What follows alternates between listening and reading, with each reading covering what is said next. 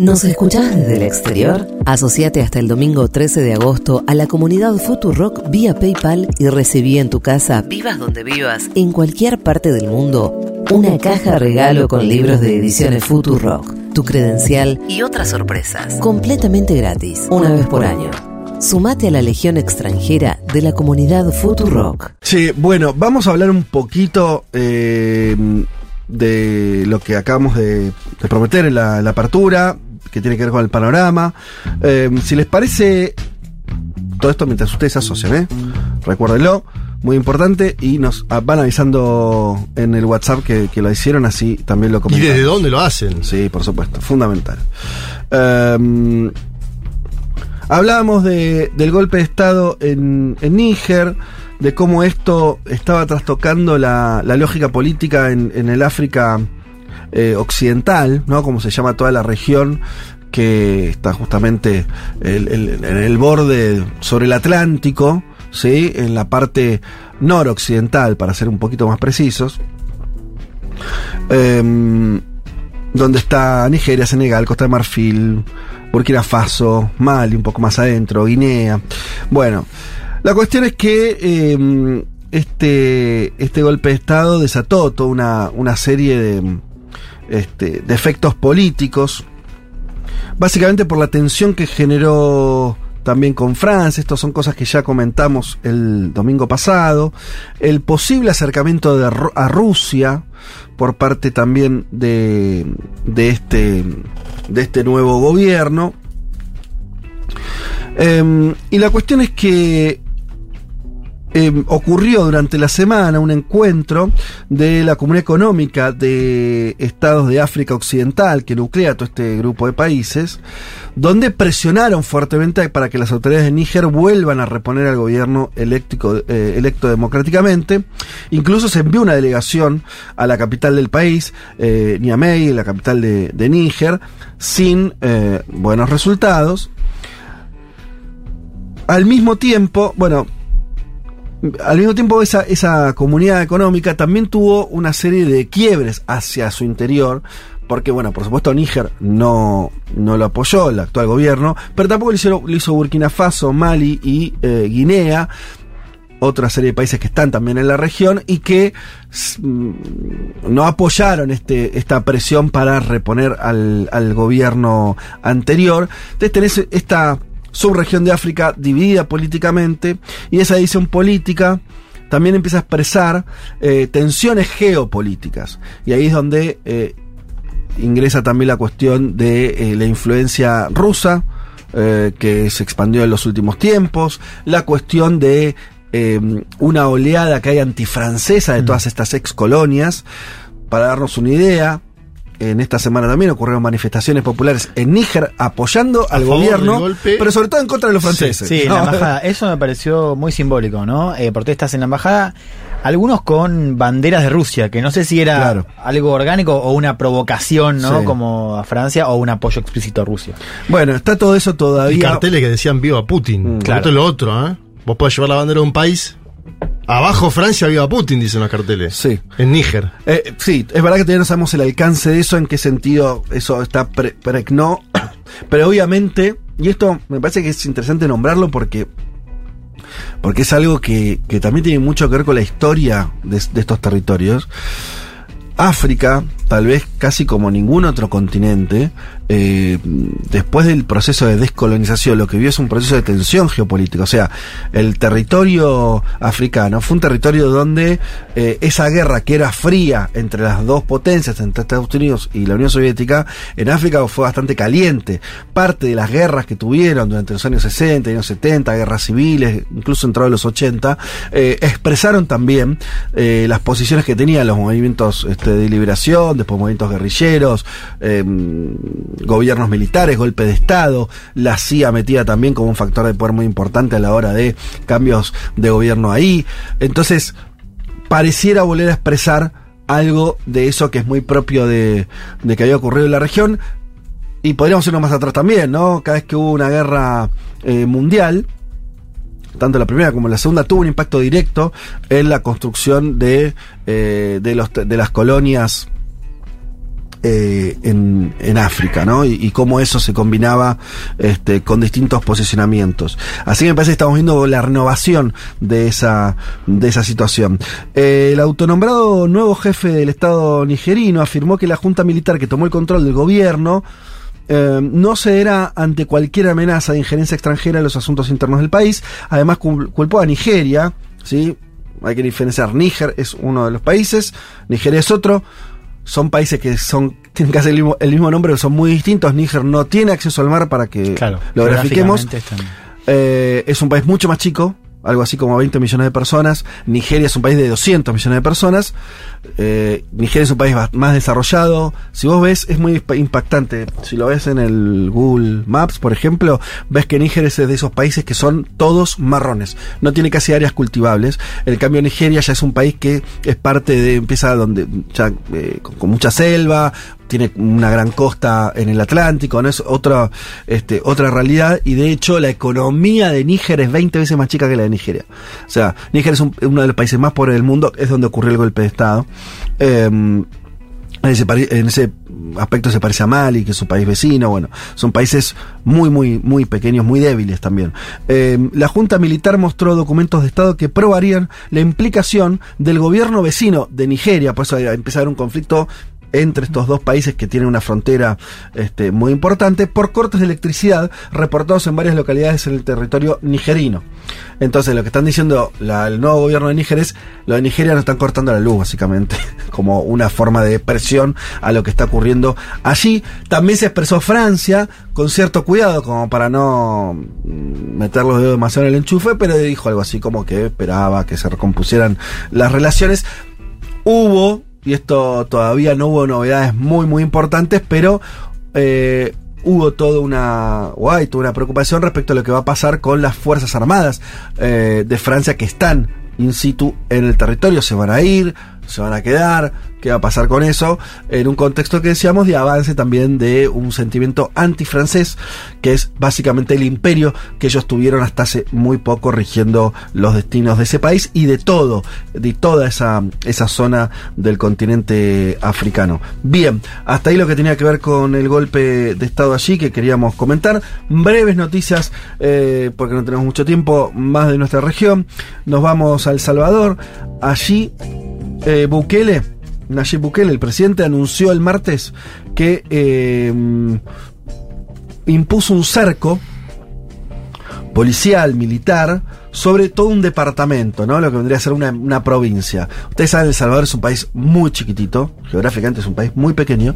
Eh, estamos hablando de territorios bastante chicos y este departamento en especial, que se llama Cabañas, es un departamento completamente selvático, eh, también es muy pequeño. Mm, y un despliegue enorme. Desde esta madrugada, dijo Bukele, 7.000 soldados y 1.000 policías han establecido un cerco de seguridad alrededor de todo el departamento de Cabañas. Su labor será evitar la salida de pandilleros del departamento y cortar todas las líneas de suministro de los grupos terroristas. Eh, y esto ustedes saben que en, El Salvador hay un estado de excepción, ese estado de excepción que viene teniendo eh, digamos así, buenos resultados en términos de quitarle poder a las eh, pandillas eh, históricas que dominaban buena parte del territorio y muchas críticas eh, vinculadas a eh, los derechos humanos y básicamente también a todo lo que empieza a pasar cuando vos tenés a miles de personas encarceladas de un día a otro, por ejemplo, cómo vas haciendo los procesos judiciales y de hecho hay muchas críticas porque están eh, avanzando con juicios colectivos, ya es un problema, ¿no? Enjuiciar a alguien en términos colectivos, sino de lo que hiciste vos. 72.000 detenidos desde marzo del año pasado. Claro. Presuntos pandilleros, ¿no? Entonces empieza a pasar eso, cómo van a ser esos juzga- juzgamientos, qué posibilidades de defensa van a tener. Bueno, todo, todo la complicación de eso sobre esta situación es que se, eh, en algo que se parece bastante, esta es mi lectura, pero también de, leer bastantes eh, comentarios y medios eh, de los últimos días en El Salvador. ¿Qué es? ¿Cuál es el, el problema que empieza a tener ahora Bukele? Que es este, es- este cerco que es como un aprisionamiento de las últimas estructuras que están Claro. quedando del MS, de los La mano salvatrucha, salvatrucha y, y que la el más, 13, el sí. más importante. Sí, bueno, en el momento de la guerra la ganás, sobre todo digo, porque evidentemente los datos demuestran que esto es así. Eh, ¿Cómo iniciás el siguiente paso? Más allá de sacar o no sacar el estado de excepción en términos este, legales, en términos eh, normativos, es lo que te queda es, primero, tenés un montón de gente presa. Eso, 72.000. De eso vas a tener que hacer procesos judiciales a la corta, a la larga, de una manera o de otra. Vas a tener que empezar a mostrar, eh, bueno, qué haces con, con eso. Cuando tenés para el país, para El Salvador, 72.000 personas es una cantidad impresionante. ¿Qué vas a hacer primero para que esas estructuras que vos eliminaste o, o, o destruiste no se regeneren? ¿No? Va a ser el primer dato de, de una Sí. paz más duradera. ¿Y qué vas a hacer con esa gente en términos de reinserción? Por lo menos una parte vas a tener que pensar en algún tipo de reinserción. Bien, Sí. sobre eso hay muchas eh, incógnitas. Y te sumo una cosa más, que es la cuestión de desarrollo, si querés, de la población, porque a ver, las pandillas también crecen en un entorno donde vos no tenés oportunidades Claro. de desarrollo. Básicamente es o te quedás o te vas a Estados Unidos, como Sí. hicieron varias generaciones. Lo que falta es saber, digo, por eso para mí la crítica a Bukele también tiene que ver con eso. O sea, el Estado recupera el monopolio de, la violencia, recupera el control sobre ciertos espacios públicos. ¿Qué pasa en términos de empleo, de salud, de educación? Digamos, la política económica de Bukele es mucho menos conocida que su política de seguridad también porque no la tiene. O sea, sí hizo cosas como, no sé, aumentar el salario mínimo, subsidios en pandemia y demás, aument- aumentando la deuda. Es verdad que siendo El Salvador no tenés mucho margen. Claro, esa- eso le iba a decir. ¿Qué va a poder hacer un paisito? El Salvador, véanlo No el tiene mapa, moneda vuelta, propia. ¿eh? Es un país que es muy chiquito, que no, No tiene tiene moneda moneda, propia. que depende de Estados Unidos.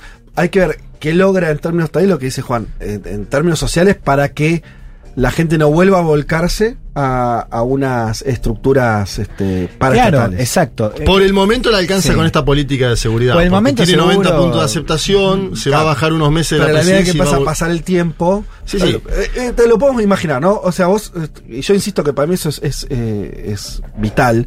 Eh, vos tenías una sociedad que no podía o querías abrir una panchería, venía lo de la madre, te decía, che, dame la mitad de la organización, si no te mato, listo. Eh, y así. Ahora eso lo eliminaste, listo, la gente está contenta. Eh, rehace su vida. En un país muy pobre. Durante un tiempo eso te va a alcanzar, incluso hasta algunos lo, lo dicen que en términos de crecimiento económico, eso solo ya, es- ya generó más movilidad económica.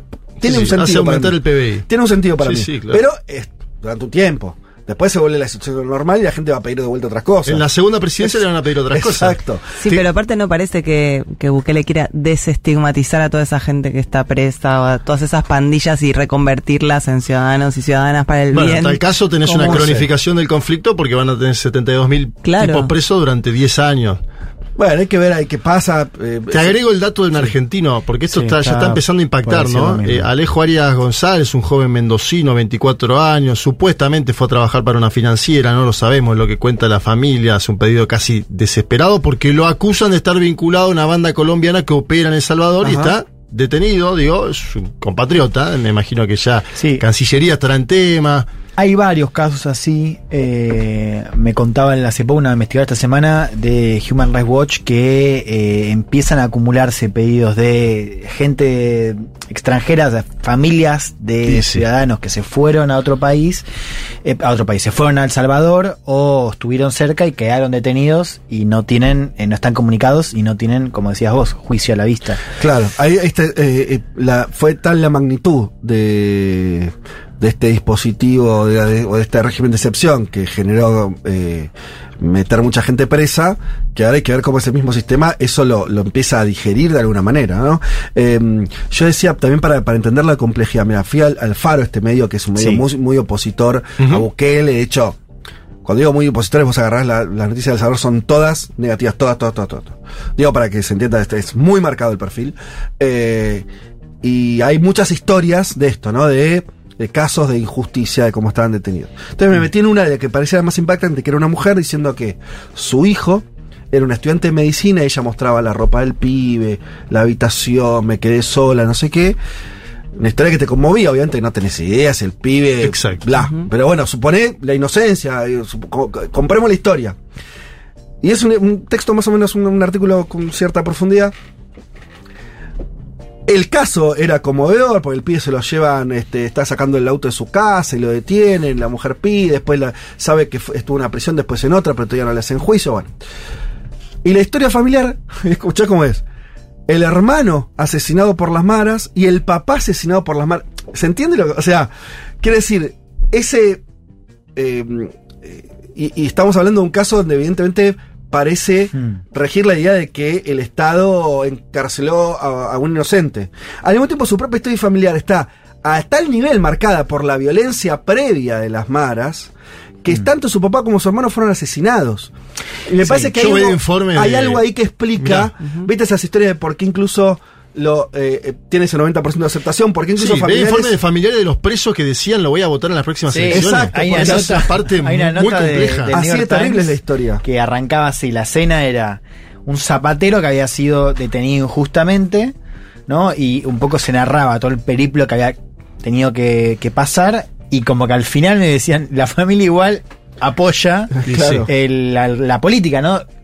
Que eran su propio papá, ¿entendés? Su papá está detenido y el tipo decía, bueno, se desvía de lo que hay que hacer, pero al fin y al cabo yo apoyo a Bukele porque, claro, como decís vos, el resentimiento es tan estructural, es Y- tan y es tan- histórico que Sí. que sí, que tenés un hermano preso injustamente, hacinado, pero igual lo seguís eh, apoyando a Bukele. Bueno, me parece que en algún punto por ahí estamos viendo esto con la distancia, el desconocimiento también, digo, para no mandarnos la parte de lo que sabemos al detalle de lo cómo está ocurriendo el proceso político en El Salvador, ni siquiera las características de Bukele, que es verdad que muestra unas cartas y otras las esconde y nunca termina de saber, pero eh, me suena que está empezando a, a ver y esta, este cerco sobre, la, sobre un departamento eh, donde va a tener que cambiar de pantalla. Y me parece que ahí va a, entrar, va a haber una disyuntiva donde va a empezar digo, o, o a acrecentar la militarización ya hacia un régimen de otro tipo, ¿no? Y si decís, mira, esto, de esto salimos cada vez más con más, más cercos y más, y bueno, no sé, tendrán que construir otra cárcel, no sé, empezarán a tener un, derivas ya no solo autoritarias, sino de militarización de la sociedad, que esperemos que no, o va a tener que empezar, como decía Juan, a engordar más Lo social. Su sí este, su dinámica de gestión y, y así como construyó con mucho éxito esta cuestión de seguridad eh, territorial otra otra agenda Lo del cerco igual a mí no me parece defensivo, ¿eh? lo marco porque me da la sensación de que son los coletazos finales. Claro, eso por y en ese sentido, no defensivo estoy diciendo que se te acaba o si vos terminás sí, de eliminar pero se te acaba con un triunfo, en apariencia, sobre las bien, malas. pero se acaba. Se te acaba con un triunfo, vas a ganar la elección, que es lo que aparente va a suceder, Sí. porque si de 90 puntos de aceptación se baja, va a ganar la elección con Ujú. 90 puntos. Y a partir de ahí tiene que pasar de pantalla. Y- Pero ya, ya salís con una victoria que el pueblo en general, Seguro. si estamos diciendo que los familiares de los presos en situaciones bastante eh, turbias apoyan al gobierno, imagínate el comerciante, al cual ahora no le piden más esos 300, 400 dólares. Por eso hay que ver ahí cómo, este, qué, astucia tiene o no Bukele en el sentido como de renovarse para lo que venga, pero bueno, falta un poco para eso. Todavía están en esta, este, en esta situación y veremos cómo, cómo va dando respuesta. Eh, no tenemos mucho más tiempo, pero yo quería comentar alguna que otra cosa más. Sí, hablemos de esto. Eh, por un lado, eh, contemos que el martes entró en vigencia en Uruguay la reforma jubilatoria aprobada en el Congreso a fines de abril y que fue resistida por la Central Sindical del PIN-CNT y también por el Frente Amplio en términos políticos. Y así lo anunciaron. Como le habíamos eh, dicho, a partir de hoy será compatible jubilarse y seguir trabajando. Escuchemos la novedad del asunto, ¿no? Que es parte del corazón de la reforma. Nuevos derechos que se alcanzan por la reforma de la seguridad social. Es divino todo como está planteado el gobierno. Generando equidad entre los uruguayos con independencia de a qué caja aportan, ¿no? Básicamente la idea es, vos te jubilás pero puedes seguir trabajando. Ese es un poco eh, uno de los corazones de la reforma. El redactor de la reforma jubilatoria, Rodolfo Saldain, también se pronunció en redes sociales y indicó, sin perjuicio de la entrada en vigencia de hoy, la reforma ya empezó a beneficiar al país y añadió, contribuyó a que paguemos menos intereses para obtener el financiamiento del funcionamiento del Estado, dijo un poco críptico. Básicamente la ley aumenta la edad jubilatoria hasta los 65 años, permite la continuidad laboral aún después de estar eh, jubilado, dispone un suplemento solidario para los haberes más bajos. Eh, al momento de firmar su promulgación, esto fue el 2 de mayo pasado, el presidente de la calle Pou lo defendió y dijo esto genera un ingreso económico mejor para los más vulnerables y permite que sigan existiendo esos procesos de socialización que a veces los jubilados cuando dejan de trabajar lamentablemente pierdan, por lo tanto vayan a trabajar. Eh, bueno, ahí está la reforma, no sé si alguno quiere agregar alguna, alguna cuestión respecto a eso. Este, no- es una clásica, ¿no? O sea, cuando uno ve reformas jubilatorias en el mundo, lo que está haciendo Uruguay, Sí, el aumento jubilatorio básicamente de la edad, ¿no? Ahí está un poco el punto. sí, y en esto de seguir trabajando después de que te jubilás. Porque eso habilita a que el Estado te pague una pensión miserable y Claro. te diga, no, pero mirá, yo, te doy, yo te doy la posibilidad de que sigas trabajando.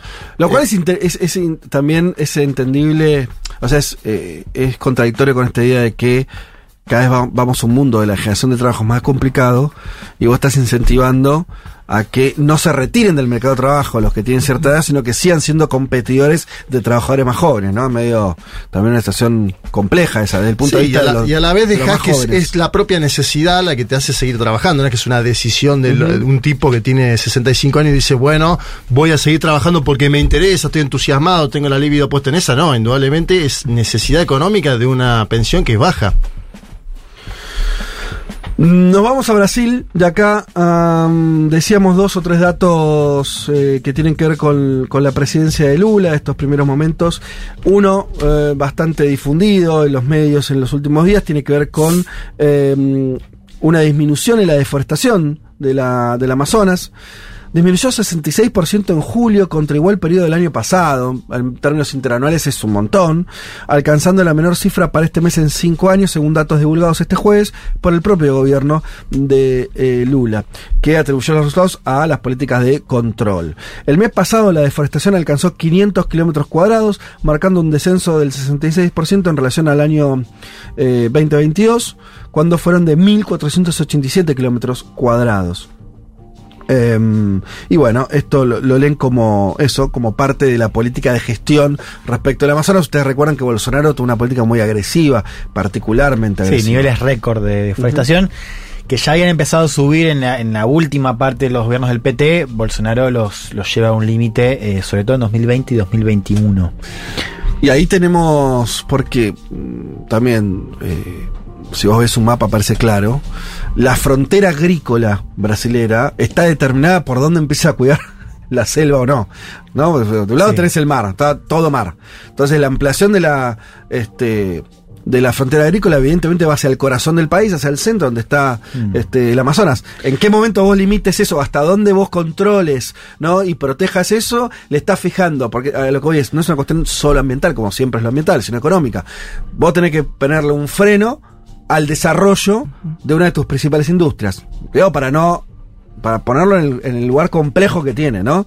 Porque por eso también los gobiernos de Lula la cosa no va a cero, de decir, bueno, mira, protección total, acá no se toca un árbol más. Y mirá, es la industria No, Esa es la gran, agrícola. la además tenés otra cosa, digamos, que tiene que ver con el impacto político de esos estados que, que están colidando con la frontera agrícola, son además los más bolsonaristas, Claro. ¿no?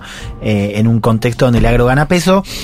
Y claro, Lula, de hecho, en la campaña, eh, lo tengo bien fresquito porque tuve que entregar una monografía en la facultad de, Ah, de bien. esto, de geopolítica del Amazonas. Ah. Entonces, a ver, eh, tenés un discurso de Lula que inclusive cuando iba a Europa y decía, ¿no? Eh, yo voy a proponer otro, otro acercamiento al Amazonas, decía, ojo porque el, el Amazonas no es un santuario de la humanidad. Es decir, Brasil es dueño de la mayoría del espacio y eh, va a explotarlo también, de manera distinta a la de Bolsonaro, pero explotarlo al fin. Y ahí hay que ver, pensaba yo, esto de la alianza con Marina Silva, ¿no? que hoy está a cargo del Ministerio de, de Medio Ambiente. Silva que ya, ya había roto en un primer momento con el PT, ¿se acuerdan cuando ella se va a hacer su propia carrera política? Ahora vuelve, eh, y ahí también hay que ver esta tensión, no va a ser con estas noticias, digamos, que son buenas, pero hay, hay que ver qué pasa si efectivamente, eh, bueno, Lula no termina de quizás eh, contentar a estos grupos eh, ambientalistas que proponen una mirada más preservacionista. Va a haber cumbre de presidentes. Dentro, ahora, ¿no? La semana Mar- que viene. martes y miércoles. Sí. Organización del Tratado de Cooperación Amazónica. Y es en Brasil, digo. También hay para mostrar el, el peso que le da Lula a, la, a este tema de la contra la deforestación, contra el crimen organizado también que, que campea en esos lugares. Pero para mí la noticia de la semana, creo que le ibas a decir vos, es la baja de la tasa de interés en Brasil. Que venía en 13.75, que baja un medio punto, baja al 13.25 anual, pero en un país donde está bajando la inflación, es una muy buena noticia para el gobierno de Lula porque el empresario la va a dejar de poner a especular. Por ahí sigue, sigue siendo alta la tasa, ¿eh? 13.25. Pero ya condiciona al titular, que es Campos Neto, que es un ex bolsonarista o bolsonarista, ¿no? Que estaba al mando del Banco Central. Acuérdense que Bolsonaro propone aquello del Banco Central Independiente. Sí.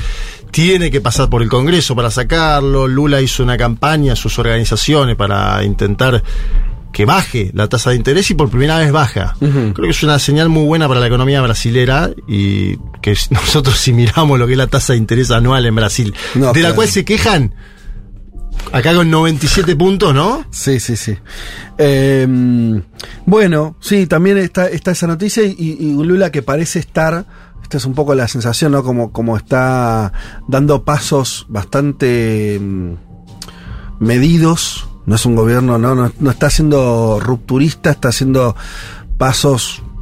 Pareciera no Pisando querer- en firme, digamos. Sí, eso, pareciera no querer dar justamente pasos en falso, ¿no? Quisiera estar, pareciera estar cuidándose mucho, ¿no? En un contexto muy complicado, lo hemos dicho muchas veces, un congreso donde tiene minoría, donde tiene que hacer acuerdos todo el tiempo, un bolsonarismo que fue derrotado, pero tuvo casi la mitad de los votos, y donde hay muestras todo el tiempo de, que hay una fuerza social, no solamente política, que lo apoya, eh, y por supuesto el recelo de la élite, que supongo que Lula no se acuerda, que lo metió preso, que no se acuerda, no, que no se olvida, que lo metió preso, después mm, eh, cambió la, eh, cambiaron los vientos, pero está, aparte de sus apoyos, e incluso en contra de Bolsonaro en su momento, provinieron de sectores que eran completamente anti-PT, anti-Lula, así que tiene una una bastante difícil, ¿no? Como un juego eh, muy complejo, de, con varias puntas, y donde tiene que, que cuidar retaguardias y, y también al mismo tiempo provocar avances para que su gobierno tenga alguna impronta. Así que o sea, yo lo veo como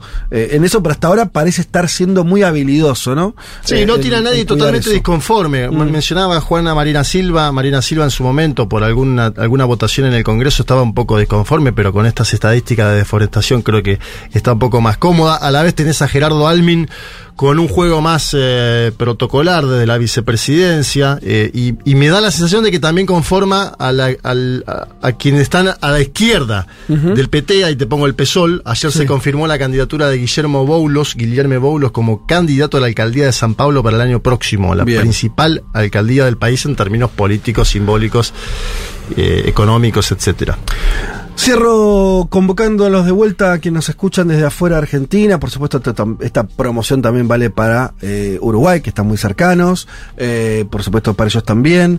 Eh, les pido por favor que se asocien a la comunidad de Futurock desde donde estén. Les recuerdo que los que lo hagan o los que actualicen su suscripción eh, van a tener un envío totalmente gratuito de dos libros allí donde estén viviendo, donde estén residiendo.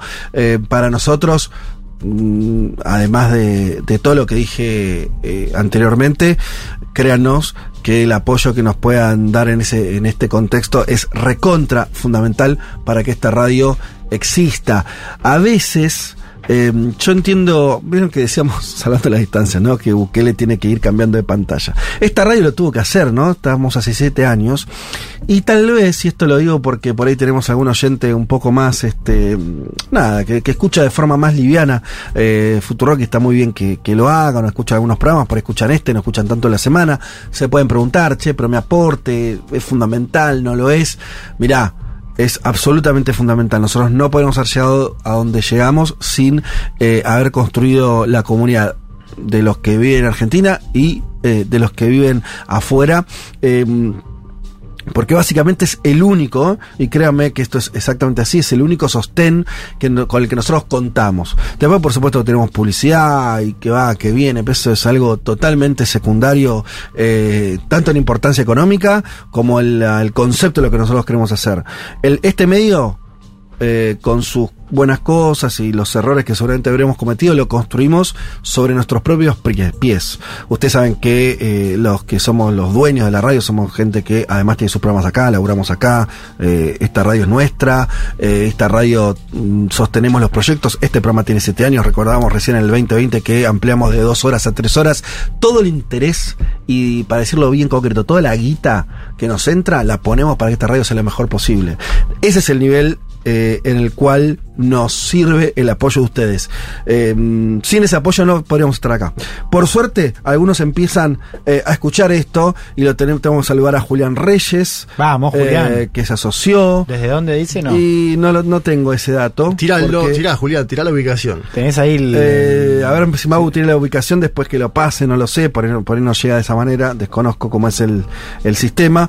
Pablo Strapetti también se, se sumó, Bien. María Carlini también, Joselín Hernández Martínez, Wow. Mónica de la Fare también, Fra- Franco Provenzano, eh, bueno, y hay algunos Seis. más dando vueltas. Wow, mirá. Ya que están llegando, además Muy tenemos varios que actualizaron sus suscripciones. Eh, dicen por acá, me voy a borrar de Netflix y me paso me paso a la, a la suscripción de, Y de- claro, de los si en Cuevana tenés todo, amigo. Sí, Desde Colonia del. Sacramento. Colonia del. Sacramento, eh, Uruguay, nos escriben. Cuando crucen el charco para este lado, invito a la primera vuelta. Y a sí, estar porque allá. está caro ir a Colonia, amigo. Mi- amiga. Eh, Hopi de Nueva York, vengan esos libros para el Harlem, dice. Mirá qué Espectacular. bueno. Qué lindo. El libro de. Elman en el Harlem, una fotito. No hace falta que alguien los vaya a enviar, ¿no? Ahí para hacer la entrega. ¿La querés llevar vos la a- Vos querés encarecer la entrega. Eh, también, eh, ¿dó- ¿de dónde dijiste? ¿Desde Armenia se asociaron? Espectacular. Wow. Si tenés nombre, pasalo así lo saludamos. Mira, ese era un país, eh, de- de- estábamos jugando antes del de inicio del programa, países que uno siente muy alejados y donde hay oyentes de la A la radio. vez cercano porque tiene una comunidad armenia muy grande en Argentina, ¿no? Pero total, pero geográficamente, Sí, sí, el otro lado del geográficamente mundo. alejado, alejado. Qué locura. Es lindo que nos escuchen, ¿eh? Desde, desde lugares tan, Tenemos tan en alejados. Armenia, en Irán, en Nueva Em, Zelanda tuvimos, ¿se acuerdan? Cuando hicimos una columna de Jacinda Arder y nos contestaron desde ahí. Claro. Ajá, mira. Sí, es cierto, totalmente, totalmente. Bueno, chicos, eso, sigan asociándose. Para nosotros es completamente fundamental, en serio, que lo hagan. Ni les tengo que eh, andar diciendo que nuestro país se enfrenta a una cierta coyuntura de ine- inestabilidad. Lo único que es, esto es como un bote, un bote grande, un barco donde hay ¿Cuántos estamos acá en Futuro? Unas 100 personas así a lo bestia, eh, laburando, haciendo cosas desde de lunes a lunes. Eh, esas 100 personas eh, tenemos la única forma de estabilización de que este barco continúe a flote es eh, la comunidad. Eh, de verdad lo digo, porque fue así desde, desde hace ya muchos años. Nos gusta que sea así, nos permite un grado de libertad enorme, nos da también un grado de responsabilidad, porque sabemos que lo- a los que le rendimos cuentas son a los que nos escuchan, así que si empezamos a hacer eh, programas que son una cagada, ustedes van a dejar de escuchar la radio y se, va- se van a ir. Así que lo juzgamos casi como una, una forma de meritocracia real, ¿no? Eh, si hacemos bien las cosas, ustedes van a estar del otro lado. Por suerte esto viene siendo así. Ahora les pedimos que eso lo conviertan también en eh, un que se sumen a ser parte de la comunidad y ojalá que este regalo eh, que con mucho esfuerzo y al mismo tiempo con mucha alegría vamos a hacer llegar a la casa de ustedes allí donde estén allí donde vivan de estos libros de ediciones Futuro que por, repito pueden elegir el- los que quieran eh, los eligen en, la tienda están ahí todas las tapas de los libros, el sistema de, ah, al mismo tiempo de suscripción es muy simple, entran directamente a la web y allí eh, se van sumando. Eh, les garantizo que nos va, nos va a servir un montón.